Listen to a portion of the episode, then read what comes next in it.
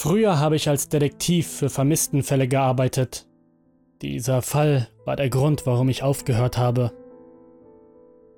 Ich trat der Polizei jung bei, im Alter von 21 Jahren. Am Anfang war ich von der Idee der Vermisstenfälle sehr angetan. Es war moralisch unkomplizierter als Mord und interessanter als Drogen. Die Suche nach Vermissten hat etwas Reines und Rechtschaffendes, da es in anderen Bereichen der Polizeiarbeit schwer zu finden war. Es war eine unverfälschte Arbeit. Ich würde immer nur Gutes tun. Natürlich verbrachte ich meine Zeit zuerst auf dem Revier, sechs Jahre lang, bis ich endlich die Beförderungsprüfung zum Detective ablegen konnte. Und danach dauerte es noch einmal vier Jahre, bis sich die Gelegenheit ergab, in die Abteilung für Vermisstenmeldungen zu wechseln. Ich arbeitete mit Leidenschaft, was nicht viele Menschen von sich behaupten können. Jeden Tag hatte ich das Gefühl, etwas zu bewirken. Ein vermeintlich totes Kind zu seinen Eltern zurückzubringen, ist ein unbeschreiblich erfüllendes Gefühl. Auf der anderen Seite war ich jedes Mal verzweifelt, wenn ein Fall nicht gelöst werden konnte. Egal, wie unmöglich der Auftrag schien, egal, wie sehr ich mich versicherte, dass ich nichts mehr tun konnte. In meinem Hinterkopf war immer eine Stimme, die mich daran erinnerte, dass das Opfer noch irgendwo da draußen war. Am schlimmsten war es, wenn wir eine Leiche fanden und mir klar wurde, dass ich versagt hatte, ein Leben zu retten. Es gibt so viele da draußen, die ich nie oder zu spät gefunden habe. Ich sehe ihre Gesichter immer wieder in meinen Träumen. Auch die Täter sind mir im Gedächtnis geblieben. Ich hatte zu meiner Zeit mit vielen kranken Menschen zu tun gehabt. Es gab viele furchtbare Fälle, bei denen ich oft an mir selbst gezweifelt habe. Aber wie gesagt, dieser Fall hat mich dazu gebracht, den Beruf für immer an den Nagel zu hängen und nie wieder zurückzukehren. Zu diesem Zeitpunkt war ich einer der ranghöchsten Detectives in der Abteilung.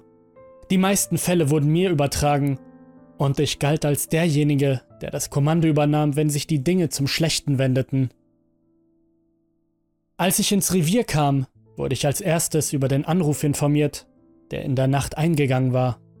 Fünf Kinder, zwei Mädchen und drei Jungen, im Alter von vier und sechs Jahren, waren am selben Tag aus demselben Viertel verschwunden buchstäblich nur ein paar Blocks voneinander entfernt. Aus Rücksicht auf die Kinder und ihre Familien werde ich ihre Namen nicht nennen oder sagen, wer sie waren. Ich werde auch keine Ortsnamen oder Details nennen, die zu viel über den Fall verraten können. Glaubt mir, es ist besser, wenn ihr weniger wisst. Da die Umstände zwischen den einzelnen Entführungen sehr ähnlich waren, habe ich beschlossen, dies als Serienentführung zu behandeln. Normalerweise fährt in solchen Fällen irgendein Verrückter mit einem Lieferwagen durch die Gegend und nimmt so viele Kinder mit, wie er kann. Also machten wir uns sofort an die Arbeit. Ich weiß, es ist ein Klischee, aber die ersten 48 Stunden sind in solchen Fällen wirklich am wichtigsten. Um schnell voranzukommen, befragten meine Partner und ich eine Gruppe von Eltern und schickten Nachwuchsdetectives, um die anderen zu befragen. Die Eltern, die ich befragte, erzählten mir, dass sie ihren Sohn zuletzt am Morgen zuvor gesehen hatten, als er zum Spielen in den Vorgarten gegangen war. Die Mutter war draußen, um ihn zu beaufsichtigen, aber dann musste sie für ungefähr 30 Sekunden zurück ins Haus, um den Ofen auszuschalten. Als sie wieder nach draußen eilte, war ihr Sohn verschwunden. Kurzes Nachfragen bei den Nachbarn ergab keine weiteren Hinweise. Keiner von ihnen hatte etwas gesehen, die anderen Detectives erzählten ähnliche Geschichten. Eltern drehten sich kurz um und ihr Kind war in der Zwischenzeit verschwunden. Da es keine Hinweise gab, begannen wir mit unserem zweiten Schritt. Wir überprüften die Überwachungskameras in der Umgebung.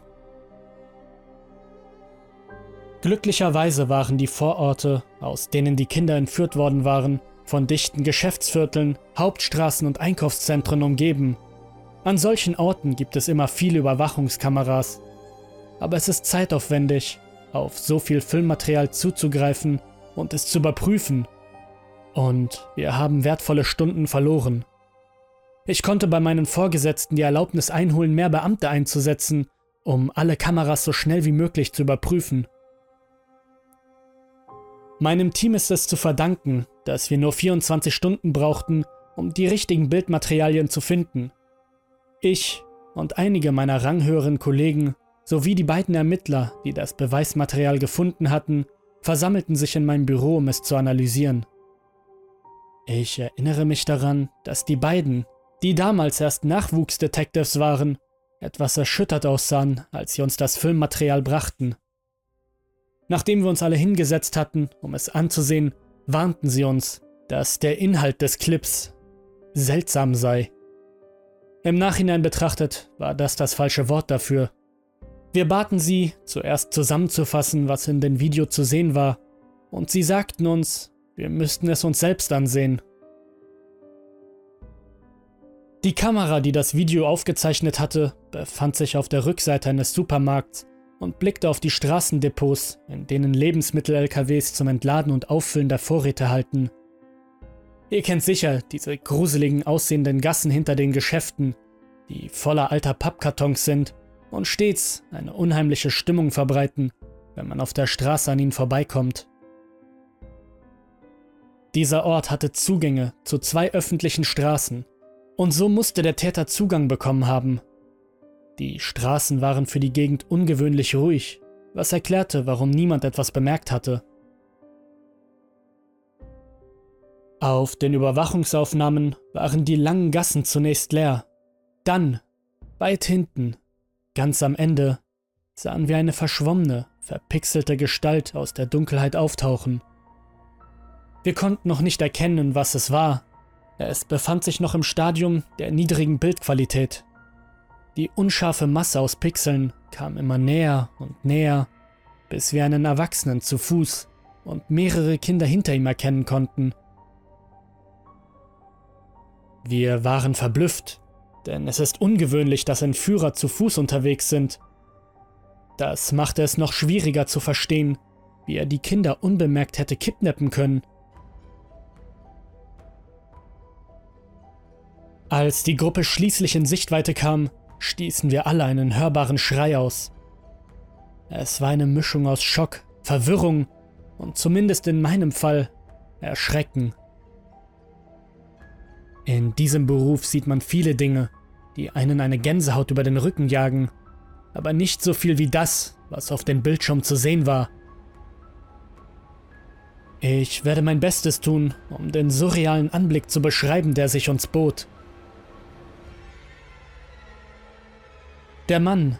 An seiner imposanten Größe erkannten wir, dass es sich um einen Mann handelte, trug ein irritierendes Outfit. Er hatte eine dieser Kasperle-Masken auf. Ihr wisst schon, wie die klassische deutsche Puppenfigur. Ein beunruhigendes Ding mit einer zu langen Nase, einem hakigen Kinn und hervorgequollenen Augen. Die Haut auf dem Gesicht der Maske war viel zu blass, fast schneeweiß und stand in schamlosen Kontrast zu den roten Wangen, wodurch die Maske ungewollt den Eindruck erweckte, dass jemand kurz vor seinem Tod steht. Die Maske war eine Karikatur mit stark übertriebenen Winkeln und Zügen, und ich scheue mich nicht zu sagen, dass ich mich dabei äußerst unwohl fühlte. Die hervorgequollenen Augen mit ihren aufgedunsenen Adern und schlecht gezeichneten Pupillen schien mich durch den Bildschirm hindurch anzustarren und darüber hinaus in meinem Kopf. Und das Lächeln.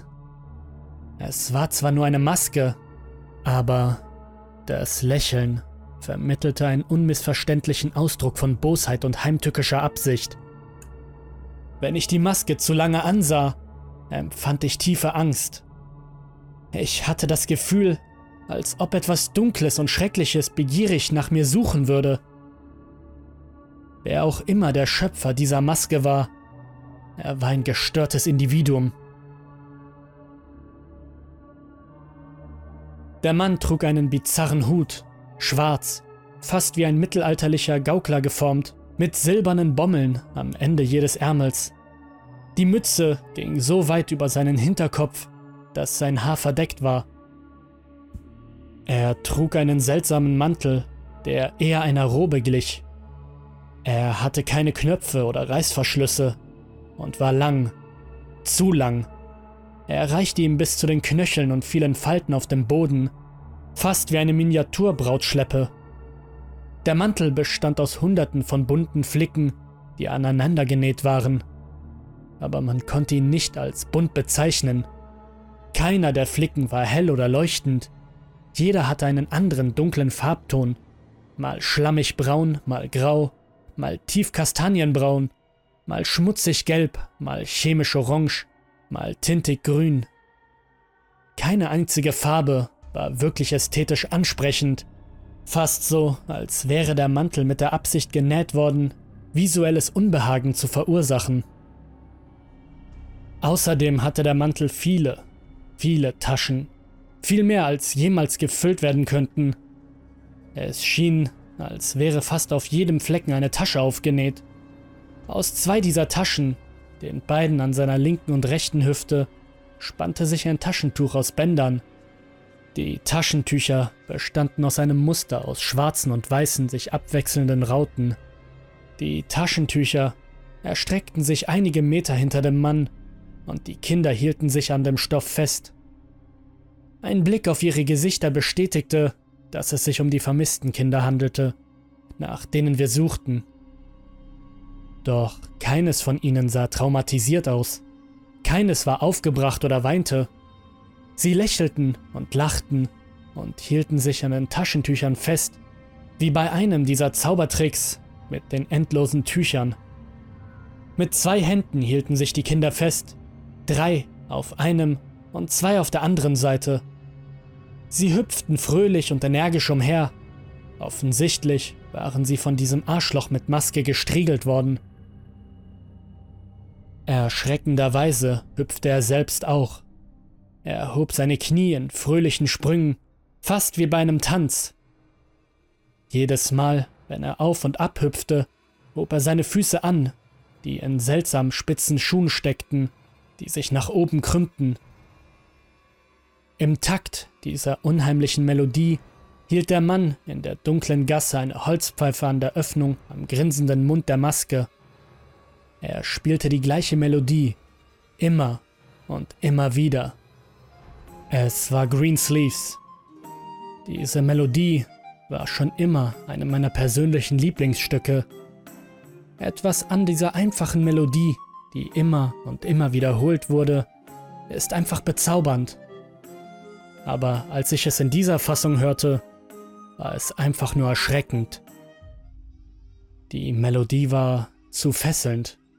Sie war fast hypnotisch. Wenn ich zu lange zuhörte, konnte ich meine Augen nicht mehr vom Bildschirm abwenden. Außerdem stimmte etwas mit diesem Spiel des Mannes nicht. Es war schwer zuzuordnen.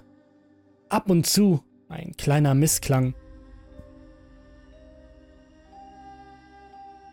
Die Prozession setzte sich durch die Gassen fort, wobei die gespenstische Gestalt an der Spitze der Star stand bis sie aus dem Sichtbereich der Überwachungskamera herauskam. Meine Kollegen und ich waren verblüfft und wussten nicht, was wir denken sollten. So etwas hatten wir in unserer gesamten Laufbahn noch nie gesehen. Konnte das wirklich wahr sein? War diese unheimliche Gestalt wirklich irgendwo da draußen? Zumindest stärkte es unsere Entschlossenheit, denn wir wollten die Kinder auf keinen Fall bei einem solchen Verrückten lassen. Rasch schickten wir einen Bericht raus und forderten alle, die jemanden sahen, auf den diese seltsame Beschreibung des Mannes passte, auf, so schnell wie möglich sich bei uns zu melden. An einem solchen Punkt waren Zeugenaussagen unsere beste Chance. Ich machte den Fehler, den besorgten Eltern zu versichern, dass wir ihre Kinder nach Hause bringen würden. Aber im Laufe der Tage mussten wir unsere Suche von der Stadt auf den Bezirk und nach einer Woche auf den Staat ausdehnen. Wir wollten absolut sicher sein, dass wir ihn erwischen. Wir hielten unsere erste Pressekonferenz ab und veröffentlichten ein Foto der Überwachungsvideos, was zu einer Menge lächerlicher Fragen führte. Ich glaube, Es war gleich am Ende der ersten Woche, als die erste Zeitung den Namen des Entführers nannte. Der Rattenfänger. Ich gebe zu, der Name war durchaus passend. Sein seltsames Outfit, sein musikalisches Accessoire und vor allem die Art und Weise, wie die Kinder in Trance fröhlich neben ihm herhüpften, erinnerte an die uralte Rattenfängersage von Hameln. Der Name blieb haften. Bald nannte ihn die ganze Presse so, dann auch die Öffentlichkeit. Ich gebe zu, dass sogar wir auf dem Revier anfingen, ihn als Rattenfänger zu betiteln. Leider gab es keinerlei Sichtungsmeldung. Niemand hatte die markante Gestalt gesehen. Wir begannen gerade die Hoffnung zu verlieren, als wir den Anruf erhielten. Ein Mann, ein paar Städte weiter, hatte spät nachts in der Gasse hinter seiner Wohnung einen Mann gesehen, der genauso gekleidet war wie der Rattenfänger und Kinder hinter sich her hatte. Wir fuhren dorthin und befragten den Mann, aber er konnte uns nicht viel mehr sagen als das, was er gesehen hatte. Es war sehr spät, er war sehr müde und er war sich sicher, dass seine Augen ihm einen Streich gespielt hatten. Zum Glück hatte das Gebäude eine Überwachungskamera, die auf die Gasse gerichtet war. Wir bekamen Zugang zu den Aufzeichnungen der letzten Tage und gingen sie durch, bis wir den Zeitraum fanden, in dem der Mann angegeben hatte, den Rattenfänger gesichtet zu haben.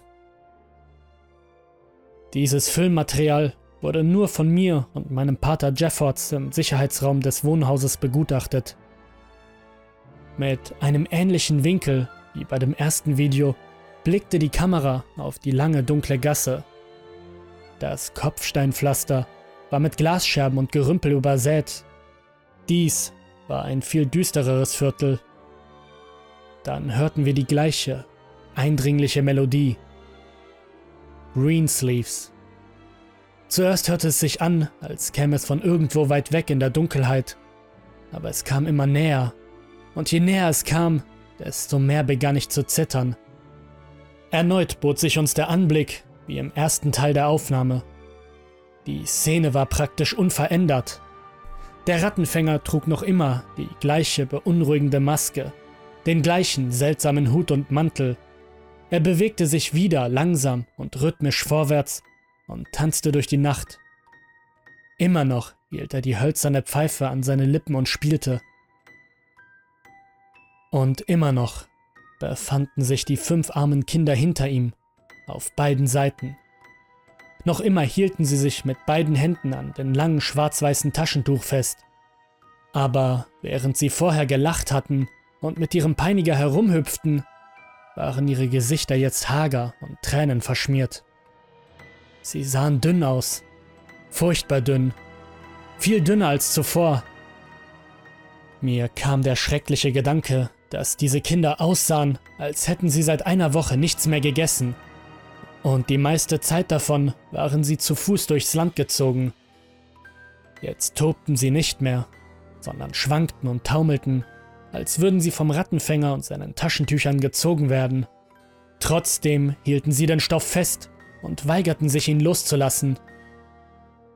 Sie hatten offensichtlich große Schmerzen und waren sehr erschöpft. Aber warum ließen sie nicht los? Während Jeffords und ich in entsetztem Schweigen zusahen, nahm der Rattenfänger eine Hand von seiner Pfeife und spielte weiter und bediente sein Instrument geschickt mit nur fünf Fingern. Seine andere Hand griff in eine der vielen Taschen des Mantels als er die Hand herauszog, konnten wir etwas rosafarbenes und graues erkennen, das sich in seiner Hand bewegte. Ich blinzelte auf den Computerbildschirm, auf dem wir die Aufnahme sahen, und stellte mit Schrecken fest, dass er in seiner Hand eine Ratte hielt. Die Ratte sah wohl genährt aus, sie war groß und muskulös, doch das räudige Fell deutete auf eine Krankheit hin. Der Rattenfänger hob das Nagetier am Schwanz hoch, während es sich in der Luft krallte und drehte und mit den Zähnen fletschte. Es sah wütend und aggressiv aus, fast tollwütig. Plötzlich schleuderte er es nach hinten, direkt hinter sich und den Kindern. Es schlug auf allen Vieren auf dem Boden auf und huschte in den Schatten. Dann griff er in die andere Tasche holte eine zweite Ratte heraus und führte das gleiche Schreckensritual wie bei der ersten Ratte durch.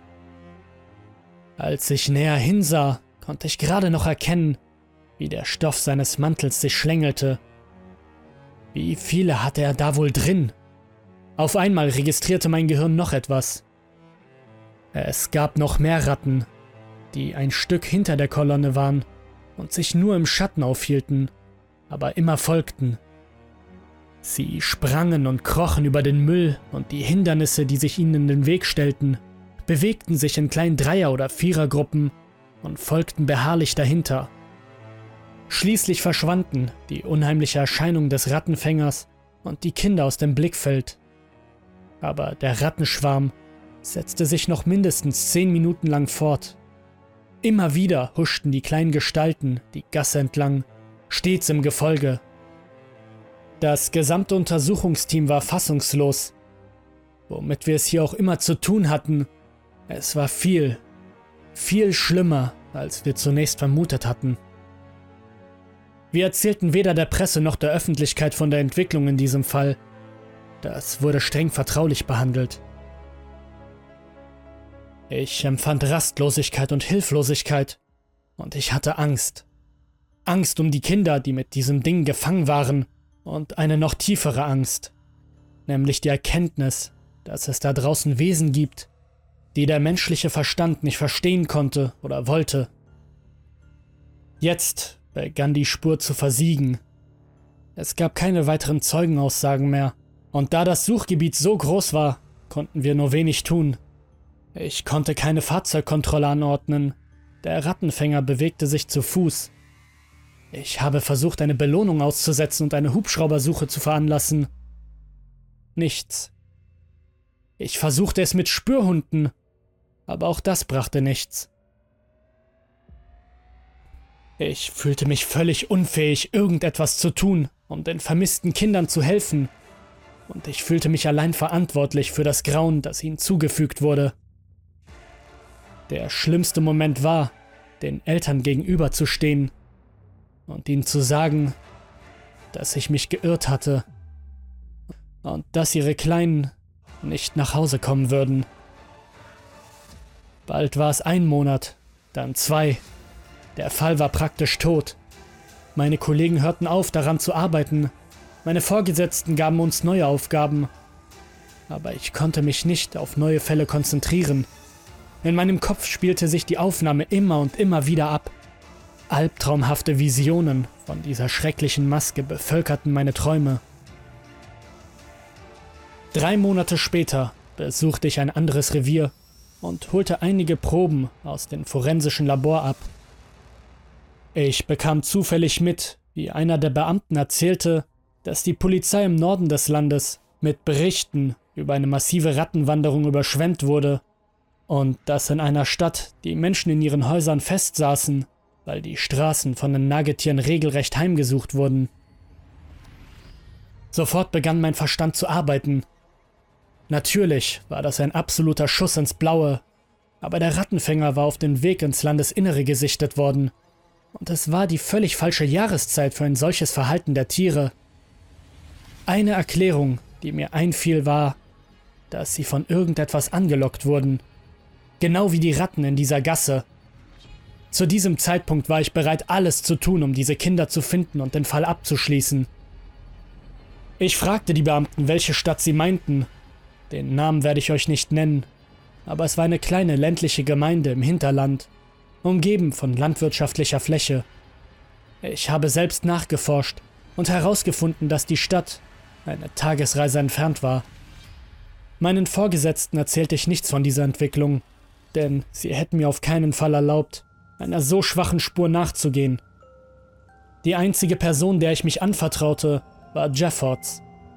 Er war genauso interessiert wie ich. Er willigte ein, mich zu begleiten. Als wir uns auf den Weg machten, waren die Wanderungen schon seit einem Monat vorbei. Aber das machte nichts. Ich war mir sicher, dass wir etwas finden würden. Durch Nachforschungen und Gespräche mit den Einheimischen fanden wir heraus, dass die meisten Ratten in Richtung eines verlassenen Bauernhofs in einiger Entfernung von einer halben Meile gewandert waren. Als wir bei der Farm eintrafen, wurde uns sofort die schaurige Atmosphäre bewusst. Der Anblick der großen verfallenen Windmühle, die vor uns aufragte, ließ mich erschaudern. Und auch die Ratten fielen uns sofort auf. Bei unserer Ankunft ging die Sonne bereits unter, und sobald wir aus den Autos stiegen, wimmelten die Nager um unsere Füße herum. Sie tauchten aus Heuballen und Sträuchern auf und huschten genauso schnell wieder unter unseren Stiefelabsätzen weg. Wir machten uns zuerst auf den Weg zum alten Bauernhaus und gingen von Raum zu Raum, um nach allem zu suchen. Hier waren die Ratten noch zahlreicher, füllten die Gänge und sprangen aus den verrotteten Regalen der Vorratskammer. Obwohl wir das Haus auseinandernahmen und unter den Betten und den Schränken suchten, entdeckten wir nichts.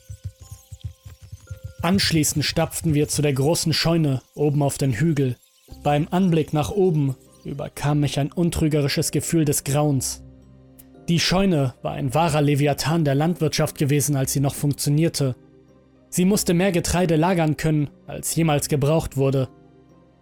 Jetzt blätterte die rot-weiße Farbe ab und im Dach klaffte ein großes Loch, wo der Dachstuhl zusammengebrochen war. Jeffords und ich rissen die großen Türen auf und traten ein. Der Geruch schlug uns zuerst entgegen. Er war absolut ranzig, eine Mischung aus Scheiße und Tod. Im Inneren war es stockdunkel. Wir konnten buchstäblich nichts sehen. Wir schalteten unsere Taschenlampen ein und bahnten uns vorsichtig einen Weg vorbei an den Heustapeln, die bis zum Dach aufgeschichtet waren. Der Boden war von dicken, schlammigen Strohschichten verdeckt, die wiederum mit Nagetierkot bedeckt waren. Das einzige Licht war das unserer Taschenlampen und das schwache Mondlicht, das durch das Loch im Dach schien. Die Ratten waren überall um uns herum, streiften ständig unsere Beine und huschten an uns vorbei. Ich richtete meine Taschenlampe auf den Heustapel und konnte sehen, wie sie sich bewegten, als wären sie lebendig. Jeder Ballen musste randvoll mit diesen Viechern gewesen sein. Ab und zu sprang einer aus dem Heu heraus. Die Ratten waren mir unheimlich. Sie hatten zwar nie den Mut, uns anzugreifen, aber sie kreischten und fletschten die Zähne, wenn wir an ihnen vorbeikamen. Wenn ich meine Taschenlampe weit in die Ferne des Weges vor uns richtete, konnte ich tausende von gelben Augen sehen, die aus den Schatten herausstarrten uns beobachteten und fiebten. Es war eine der unheimlichsten Anblicke, die ich je erlebt habe. Ich habe es zuerst bemerkt. Ein leises Geräusch, das aus dem hinteren Teil der Scheune kam. Als wir mit klopfenden Herzen näher herantraten, konnten meine Ohren diese verdammte Melodie ausmachen. Greensleeves. Nur war dieses Mal etwas anders. Es wurde nicht aus einer Holzpfeife gespielt. Es klang anders, fast wie ein Klavier, aber nicht ganz. Jeffords und ich standen unter Hochspannung, weil wir jeden Moment damit rechneten, dass dieses schreckliche, lächelnde Gesicht aus dem schattenhaften Hintergrund auftauchen würde. Schließlich näherten wir uns dem Ende der Scheune, aber die Rückwand tauchte zu schnell auf. Von außen betrachtet hätte die Scheune noch ein paar Minuten weitergehen müssen. Dann sahen wir die Tür. In der Mitte der Rückwand befand sich eine rostige Metalltür. Sie war aus dickem Stahl und sah aus, als hätte man sie von einem Industriegelände gestohlen. Die Oberfläche hatte tiefe Kratzer und Beulen und war mit Rostflecken übersät. Als ich mich der Tür näherte, spürte ich eine unaussprechliche Angst. Ich wollte mich umdrehen und von diesem elenden Ort wegrennen und nie mehr zurückkehren. Ich wollte nicht sehen, was hinter der Tür lag. Irgendwie wusste ich, dass der Inhalt schrecklich sein würde, egal was es war. Wir fanden die Quelle des Lärms, eine alte, abgenutzte Spieluhr, die direkt vor der Tür stand. Ich konnte keinen Schalter oder Hebel finden, um sie abzustellen, also ließen wir sie einfach weiter ihre hypnotische Melodie spielen. Sie wirkte fast wie die Hintergrundmusik, während wir weitergingen.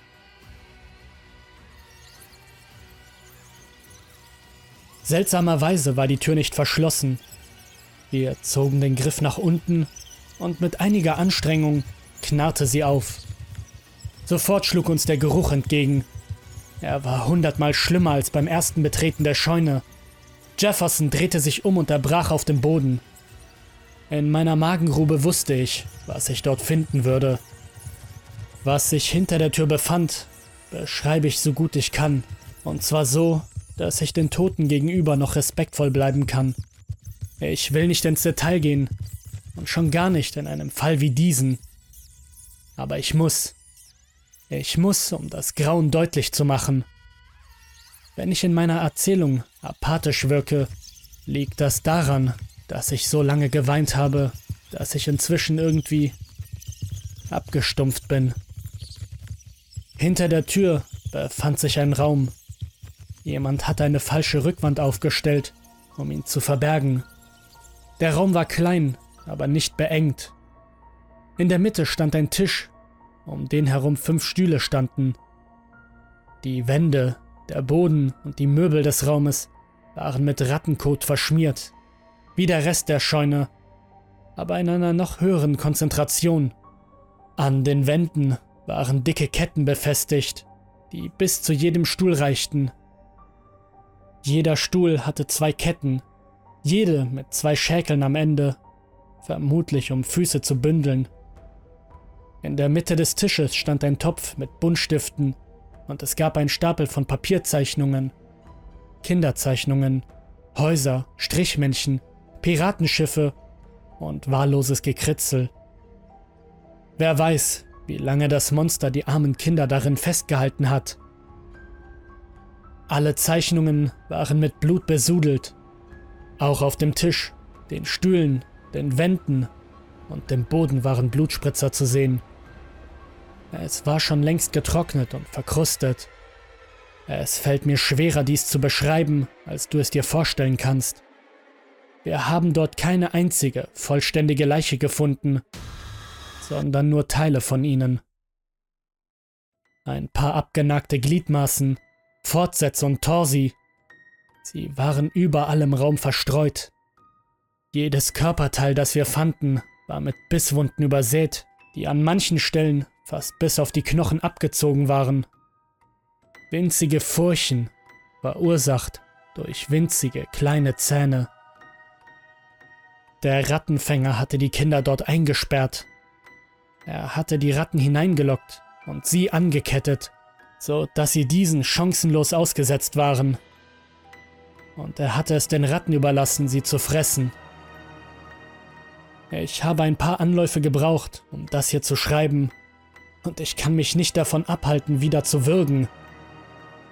Wir haben die verdammte Maske gefunden, mitten auf dem Boden, inmitten von Blut und Scheiße.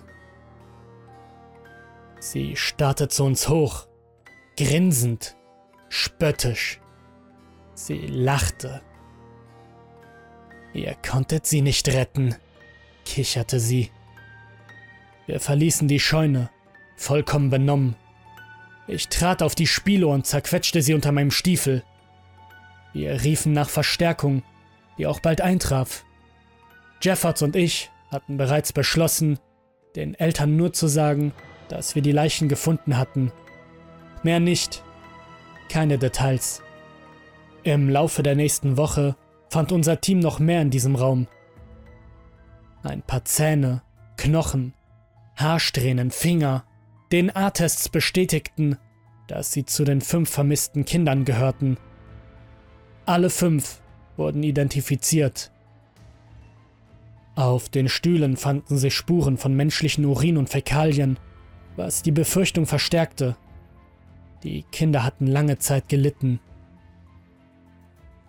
In einer Ecke fanden sie die Taschentücher. Wir untersuchten sie. Die waren mit Sekundenkleber beschmiert. Hautfetzen und zerrissenes Fleisch, an denen kleine Hände losgerissen worden waren. Der Rattenfänger war kein eldrisches oder übernatürliches Wesen. Er lockte die Kinder nicht auf mystische Weise in seine Gewalt. Er war nur ein krankes, verdrehtes, verdorbenes Monster von einem Mann. Nicht wahr?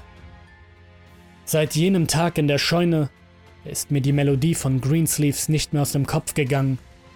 Selbst nach einem Jahr summe ich sie immer noch, egal wie sehr sie mich abstößt.